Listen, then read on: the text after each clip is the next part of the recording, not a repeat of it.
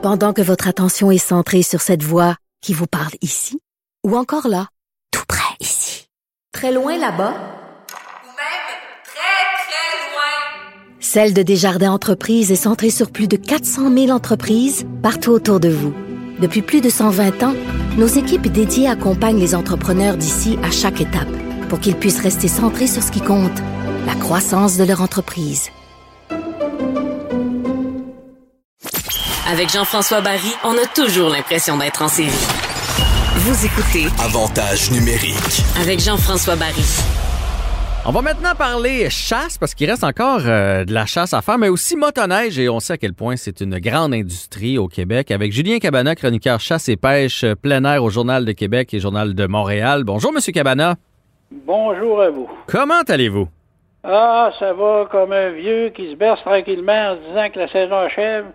Mais il y en a une nouvelle qui s'en vient avec la neige, celle de motoneige. Alors, je suis un petit peu, comme on pourrait dire, entre deux chaises, mais j'ai fait quand même une belle saison de chasse. Et là, je m'apprête à faire, à mon avis, une belle saison de motoneige aussi. Ben c'est ça, la chasse a été bonne euh, cette année de façon générale? Vous, vous en côtoyez beaucoup des chasseurs? Ouais, écoutez, la chasse a été bonne, oui, à certains niveaux. Par contre, je dirais que au- tôt en saison, il faisait très chaud, comme vous le savez, en septembre, ces choses-là. Donc, comme il faisait très beau, très chaud, ça a été plus compliqué un petit peu parce que ces animaux-là ne bougent pas nécessairement comme l'orignal. C'est pas un animal de chaleur, c'est un animal de froid. Donc, quand il fait trop chaud, il bouge pas beaucoup. Après ça, quand la saison des amours est arrivée, c'est là que les chasseurs ont eu vraiment, ont vraiment commencé. Septembre, octobre, là, et même novembre, à certains endroits, ça a été super pour l'orignal. Le chevreuil, lui, il a été un petit peu timide pendant un bout de temps. Mais au début, ça a bien été, parce qu'il s'est devenu un petit peu plus timide, mais là, il a redonné le grand coup. Donc, moi, je pense que oui, on a vécu au niveau des gros gibiers au Québec une belle saison de chasse. Puis là, il reste-tu la chasse au petit gibier? C'est encore ouvert, Oui. ça? Oui, c'est jusqu'au mois de mars prochain. Ça, ça dure euh, une partie de l'hiver, ces choses-là. Ça fait que c'est c'est la, moi, c'est la chasse que j'aime bien faire. hein. On s'en va, on se promène, on, on voit des lièvres, on voit des perdrix. C'est une chasse qui est simple, qui est facile. C'est moins, il y a moins, n'est-ce pas, le, le petit côté compétition macho qu'on a dans l'orignal. Et le chevreuil, vous savez, j'ai tué le plus gros, j'ai tué le plus gros. Moi, j'aime mieux faire le petit gibier pour ça. C'est une chasse que j'aime beaucoup. Et là, il y a des gens, oui, puis vous savez qu'il y a des gens qui la pratiquent de façon assidue, là, au début de l'hiver, comme ça. Janvier, février, mars, les gens vont tendre des collets à lièvre, ils vont aller à la chasse à perdrix. Vraiment, ça bouge beaucoup, là. Euh, je, je voulais, euh, vous, là, vous, vous chassez. Donc, à chaque année, j'imagine, vous tuez. Vous êtes un expert. Vous réussissez euh, votre, Ouais, votre chasse. Cette année, j'ai été chanceux à l'Orignal. Au Chevreuil, j'ai été chanceux à l'île d'Anticosti, quoique c'était très difficile cette année dans la période où je suis allé, mais moi, j'ai été chanceux. Mais c'est pas toujours évident. Vous savez, on a beau connaître ça. Tout, quand le gibier ne coopère pas, s'il bouge pas ou quoi que ce soit, s'il fait des grands vents, s'il y a beaucoup de pluie, euh, des choses comme ça, il y a beaucoup d'éléments naturels qu'on ne contrôle pas et qui influencent le comportement de l'animal. Mais comme présentement au Québec, on n'a jamais eu autant de population d'orignaux, de chevreuils. Il y en a beaucoup, beaucoup plus que même quand j'ai commencé dans le métier. Ah ouais, hein? Alors là, je me dis, c'est plus facile d'être chanceux, disons. En moyenne, les gens récoltent beaucoup plus d'orignaux et de chevreuils que, moi, je dirais peut-être euh, 20 ans en arrière. Ouais, mais il y en a tellement qu'on sait plus quoi faire avec euh, les chevreuils là, dans, le, dans le parc à, à Longueuil. Vous pensez quoi d'ailleurs de ça, vous? Parce que, euh, je, moi, j'ai vu là, cette semaine, c'est 54 000 chevreuils, cerfs de Virginie, qui sont abattus chaque année au Québec. Puis Oui. là, là, je sais pas pourquoi, mais on a décidé que ces 15-là qu'on voulait abattre à Longueuil étaient plus précieux que les autres. Ben, écoutez, ça, c'est une réaction probablement de gens qui qui comprennent pas vraiment le but de la démarche de la mairesse de Longueuil. On veut protéger des choses. Je peux vous dire que dans le passé, euh, dans le fleuve Saint-Laurent, ici, il y a une île où on accueille des visiteurs, ces choses-là. Il y a une piste d'atterrissage. Il y avait des chevreuils sur l'île. Étant donné qu'il a failli avoir deux, trois accidents avec des avions qui atterrissaient, on a carrément éliminé la population de chevreuils de l'île. C'était nécessaire de le faire. Il fallait le faire. Il y avait peut-être 25-30 chevreuils à ce moment-là.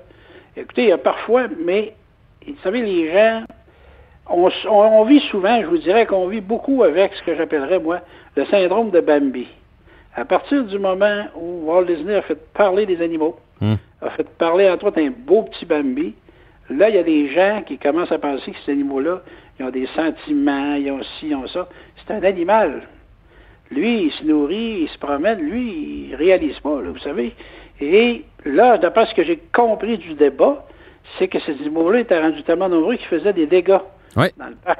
C'est ça qui arrivait. Ben, il y, en a- il y en a un même cette semaine là, qui s'est fait frapper par une voiture. Ça, ça, Ça, c'est- ça, c'est pas mal moins gracieux comme mort que euthanasié puis euh, remis à des, des banques alimentaires. là. Écoutez, c'est ça qui aurait pu être fait, justement, euthanasie, remis à des banques alimentaires. Parlez-en aux gens ici dans la région de Portneuf qui ont des headsets qui se font manger chaque année par des chevreuils qui arrivent en arrière de la maison qui bouffent la headset.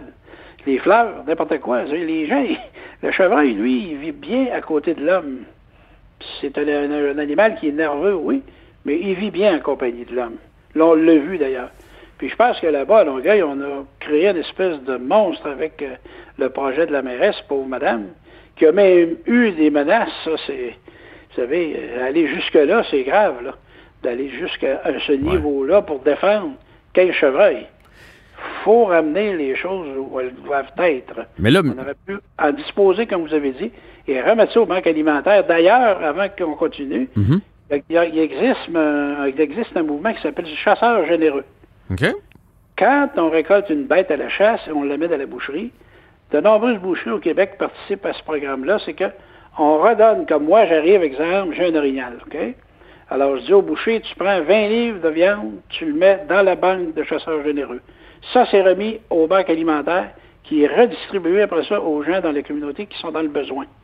Pourquoi qu'on n'aurait pas profité de ça pour utiliser ces bêtes-là là-bas pour le faire? C'est ça qui, est... Ah y ben moi une je, bonne utilité. moi je suis tellement d'accord avec vous parce qu'en plus de ça, il n'y a rien parce que là on parle beaucoup du stress des animaux, de les changer comme ça d'endroit puis qu'il y a des chances qu'ils meurent quand même. Mais s'ils meurent Oui. naturellement, la viande va pas se retrouver pour les plus démunis là. Ah, il- non, le, le cerf va être mort pour rien. C'est ça. Puis quand on parle de stress, là, vous avez parfaitement raison. Je peux vous dire que il y a peut-être 25 ans en arrière, le MAPAC avait décidé que toutes les personnes qui avaient des chevreuils en captivité dans des enclos, n'importe quoi, devaient les marquer comme on marque les animaux de boucherie. Bon. Là, ils ont commencé à faire ça, mais savez-vous ce qui arrivait? 85% des chevreuils mouraient de stress. Hmm. Parce que quand ils étaient pris là, dans l'enclos où ils les amenaient pour les marquer, tout ça, il y a des animaux qui tombaient là raides morts là, par le stress. Fait que vous avez parfaitement raison que là, j'ai bien confiance aux gens qui ont été engagés. Écoutez, je ne doute pas de leur professionnalisme, là, mais je leur souhaite bonne chance parce que c'est des animaux qui sont très stressés Ouais. et qui n'aiment pas la manipulation. Ouais, qui, Ça, peuvent, c'est sûr. qui peuvent faire des infarctus par eux, par eux autres mêmes euh, par Oh, stress. oui, oui. Puis c'est un, je trouve ça un peu hypocrite parce que dans le fond, on en mange toute de la viande, on est prêt à prendre les chevreuils, à les remettre dans la nature, puis que si l'année prochaine les chasseurs les tuent, ça c'est correct. Mais si, Ben, écoutez, c'est ça. Puis il y a même une campagne qui se fait présentement par certains restaurateurs pour offrir du gibier sur les tables des restaurants de Québec, de Montréal, de partout au Québec. Fait qu'il faut croire que le gibier, c'est bon, alors. que voulez-vous? Moi, je trouve ça, je trouve qu'on aurait pu s'en servir à une, une très belle, on aurait pu avoir une très belle fin pour ces animaux-là. Mm.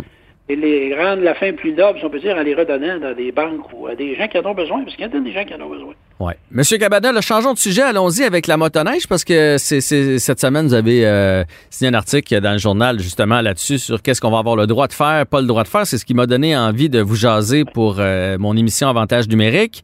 Euh, est-ce que vous avez peur? Ma, première question, avez-vous peur que la motoneige devienne un peu la moto et le bateau de cet été? C'est-à-dire que tout le monde se pitche là-dessus, euh, qu'on en manque, mais aussi, euh, je veux dire, ça va vite les motoneiges, puis qu'il y ait des accidents de motoneige. Parce qu'il y a eu beaucoup de- d'accidents de, bateaux puis de noyades cet été. Écoutez, moi, je vais vous dire que je vous avoue franchement que oui, j'ai une crainte parce qu'il y a au moins un 15 à 20% de ce que j'appelle de nouveaux motoneigistes. C'est des gens qui ont acheté des motoneiges et qui n'ont peut-être pas la connaissance complète de comment ça se passe, comment il faut rouler, comment il faut se comporter avec une motoneige, tout ça, là. Fait qu'il y a des gens un peu qui vont partir dans l'inconnu avec ça. Vous savez, c'est pas parce qu'on s'achète une motoneige tous les deux et qu'on fait 100 mètres assis sur la motoneige, hop, on est motoneigiste, regardons ça, on est motoneigiste. Non, non, c'est pas comme ça, là. Vous savez, une motoneige, ça a des comportements prévisibles, d'autres imprévisibles. Si on prend une bosse dans un sentier, si on arrive dans une courbe, il y a de la glace, qu'est-ce qu'on fait, là, pour contrôler la machine? C'est tout ça, là.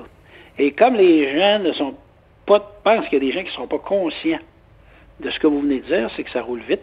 Hmm. C'est très agréable, c'est grisant, vous savez. Si c'est une motoneige, un beau sentier bien droit, on pèse sur l'accélérateur, le pouce droit, là, devient facilement notre cerveau, là, quand on ne fait pas attention, là. Mais c'est ça, il faut que les gens, les gens n'auront peut-être pas la notion. Parce que c'est pas de l'accélérer souvent, c'est de l'arrêter et de la contrôler dans toutes les situations, la motoneige. Est-ce que vous pensez que ça prendrait un permis de conduire? Tu sais, un petit cours euh, au, au nouveau Ben, euh, motoneigiste? Là, présentement, le permis de conduire, d'abord, il a toujours été obligatoire d'une certaine façon, parce qu'aussitôt Ah. qu'on veut traverser une route, ça prend un permis de conduire, parce que vous traversez vous en- Le vous permis de voiture, vous voulez dire? Oui, oui, un permis Ah, de conduire. OK. Non, mais moi, je parle un, un petit cours de pour savoir comment euh, conduire ta motoneige. Normalement, les concessionnaires le font. Les concessionnaires qui sont responsables, la majorité le sont. Puis écoutez, j'ai confiance aux gars. Et puis là, il s'en vient dans la loi des mesures, comme dans le cas de la location, on va être obligé de suivre un cours. Dans le cas du guidage, on va être obligé de suivre un cours. Là, présentement, il y a ce que j'appellerais, j'ai changé écrit là-dessus, ça va sortir dans le cahier le 5 décembre de motoneige dans le journal, c'est le guide du nouveau motoneigiste. La Fédération des clubs de motoneigistes du Québec a créé un guide qui va être disponible pour, justement pour ça, pour aider les gens à comprendre comment ça fonctionne, euh, qu'est-ce qui se passe, euh, pas aller sur l'eau, pourquoi, les lois, les, les- les- tout ce qui tourne autour du monde de la motoneige. C'est ça que les nouveaux motoneigistes n'ont pas. Parce que, vous savez, ça a évolué beaucoup, la motoneige. là. On est loin du petit bombardier six forces avec des skis de bois qu'on utilisait à côté de la cabane à grand-papa pour aller se promener. là. C'est plus ça, là. Oui, mais les gens, Ouais. les gens font pas toujours la différence, ça. Ça, c'est un autre Non. problème. Euh, Qu'est-ce qu'on. Parce que moi, j'ai des amis qui font de la motoneige, puis un des trips, c'est de partir, ils partent deux, trois coupes, puis là, ils arrêtent dans un, une petite halte, euh, ils dînent là, puis des fois, ils arrêtent même coucher. Là, cette année, on pourra pas faire ça avec la COVID. Non, on va pouvoir le faire. On va pouvoir dormir. Ah oui? Ça, c'est sûr qu'il y a des hébergements qui vont être ouverts dans les régions partout. Ça va être ouvert. Sauf que ce qu'on ne pourra pas faire, c'est arrêter de manger dans un restaurant. Exemple, si on est en zone rouge, les restaurants n'opèrent pas. Ça va être seulement ce qu'on appelle du emporter ou du take-out. Des choses comme ça. Ce qu'une personne va pouvoir faire, c'est loger dans un hôtel et se faire livrer un repas à sa chambre d'hôtel. Ça, c'est ce que présentement peut se faire au moment où on se parle aujourd'hui. Si ça change, on ne sait pas, mais d'après moi, ça ne changera pas assez vite là, avant que la saison commence. C'est pas mal ça. Les haltes vont être possibles dans ce qu'on appelle des refuges. Les clubs ont bâti des refuges sur les sentiers. Le refuge, il y a un chauffage d'appoint, vous pouvez entrer, vous réchauffer, toujours en restant, en respectant les règles de distanciation sociale, du port du masque. Vous pouvez, ben, il y a des endroits qui vont avoir certaines tables, on va pouvoir manger nos, un lunch qu'on s'apporte, ces choses-là. Mais la restauration comme telle, qui avait ses sentiers, comme on faisait d'habitude, d'habitude, on s'assoyait sur une motoneige, on disait, bon, qu'est-ce qu'on fait? On s'en va coucher à Chicoutimi, exemple. Bon, ben on part de Québec, on arrête à l'étape dans la réserve de Laurentides, on va dîner là, on repart, puis on s'en va. Ça, on ne pourra pas le faire parce que le restaurant, l'étape est fermée. Par contre, il fait ce qu'on appelle le take-out, mais honnêtement, manger un morceau de poulet sur son banc de motoneige à moins 20, Moins le fun. je pense pas que ça, je pense pas que ça va être, On ça a- va plaire beaucoup. On a beau avoir les poignées chauffantes, il y a une limite, hein? Ben, c'est ça. Fait que cette année, ce qu'il faut penser, c'est planifier ses randonnées pour être sûr, bien appeler, vérifier les hébergements disponibles, les restaurants qui font le décor de ces choses-là, la restauration qui nous entoure, et toujours avoir avec soi de l'eau, des, des sandwichs, un petit lunch, une petite collation, parce qu'on ne pourra pas arrêter comme on faisait là, dans les autres années, là, un peu partout. là. Ça, ça n'existera pas cette année. Bon, Ça, mais sûr. de ce que j'entends, il y a au moins moyen quand même de faire de la motoneige, d'avoir une belle saison, d'avoir du plaisir entre amis, puis de profiter de nos hivers, puis c'est ce que vous allez faire, vous? Oui, puis écoutez, moi, je vous dire une chose aux gens, puis je l'ai conseillé dans le papier justement il y a deux semaines. Faites des randonnées à Marguerite. Exemple, installez-vous dans un hôtel dans une région et faites la Marguerite autour. Faites des sentiers et revenez toujours à la même place pour dormir. Et vous allez pouvoir visiter à fond une région, tout simplement. C'est ça la différence. Avant, on partait, exemple, de Québec et on montait sa côte tard. Bon, on disait, on va arrêter de coucher là à peu près, on va arrêter de manger là à peu près. Ça, on ne pourra plus le faire. Il faut se planifier maintenant. Mais ça ne nous empêchera pas de rouler, puis le réseau de 33 000 km de sentiers va être prêt aussitôt que la neige va arriver, que les clubs vont pouvoir le faire. Tout va être opérationnel. C'est des sages paroles, ça, M. Cabana. Merci pour le temps aujourd'hui. Bonne saison de motoneige, puis on espère que tout va bien se passer, que tout le monde soit en sécurité.